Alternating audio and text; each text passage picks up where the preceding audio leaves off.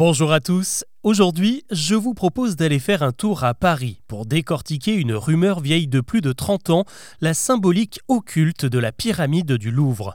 Car le monument a beau voir défiler 8 millions de visiteurs chaque année, il se traîne une mauvaise réputation qui a commencé avant même sa construction lorsque les plans de l'édifice ont fuité dans la presse en 1984. Un design trop moderne, une facture de 2 milliards de francs trop salée et un architecte chinois un peu trop étranger, la pyramide du Louvre a défrayé la chronique exactement comme la tour Eiffel à son époque. Et pourtant, le projet initié par François Mitterrand a fini par voir le jour en 88. Mais ça n'a pas découragé ses détracteurs qui ont commencé à y voir d'étranges signes, des symboles satanistes, maçonniques, ésotériques.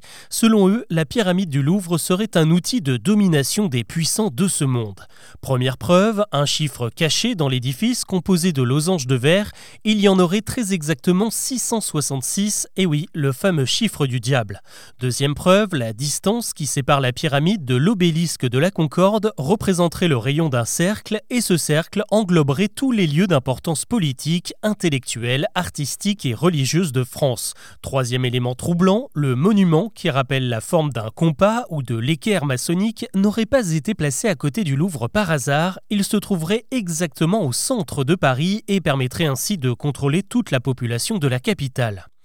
Toutes ces hypothèses ont largement été partagées et commentées sur Internet et ont trouvé un nouvel écho grâce au best-seller Da Vinci Code de Dan Brown qui y fait directement référence, ou encore récemment lorsqu'Emmanuel Macron a choisi la pyramide pour prononcer son discours de victoire à la présidentielle de 2017.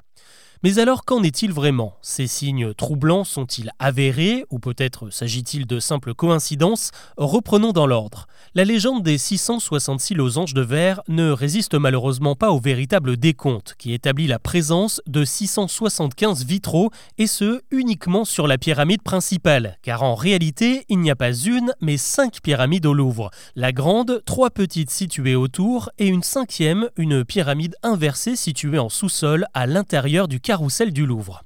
Pour ce qui est du cercle qui engloberait tous les lieux d'influence de la capitale, effectivement, ça marche avec Notre-Dame de Paris, le centre Pompidou ou encore l'Assemblée nationale et l'hôtel de ville qui se trouvent dans le rayon de 2 km qui sépare la pyramide de la Concorde. En revanche, ça ne colle pas du tout avec l'Élysée, Matignon ou la place Beauvau qui sont en dehors du périmètre.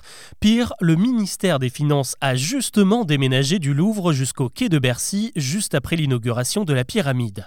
Enfin, le monument n'est pas non plus situé au centre de Paris. Selon les calculs de l'Institut national de l'information géographique, l'IGN, le véritable centre de la capitale se situe un peu plus loin, sur l'île de la Cité, en plein milieu de la place Dauphine. Et pour le coup, là-bas, à part quelques pigeons, trois bancs et deux réverbères, il n'y a pas grand-chose qui permettra de manipuler les Parisiens à distance.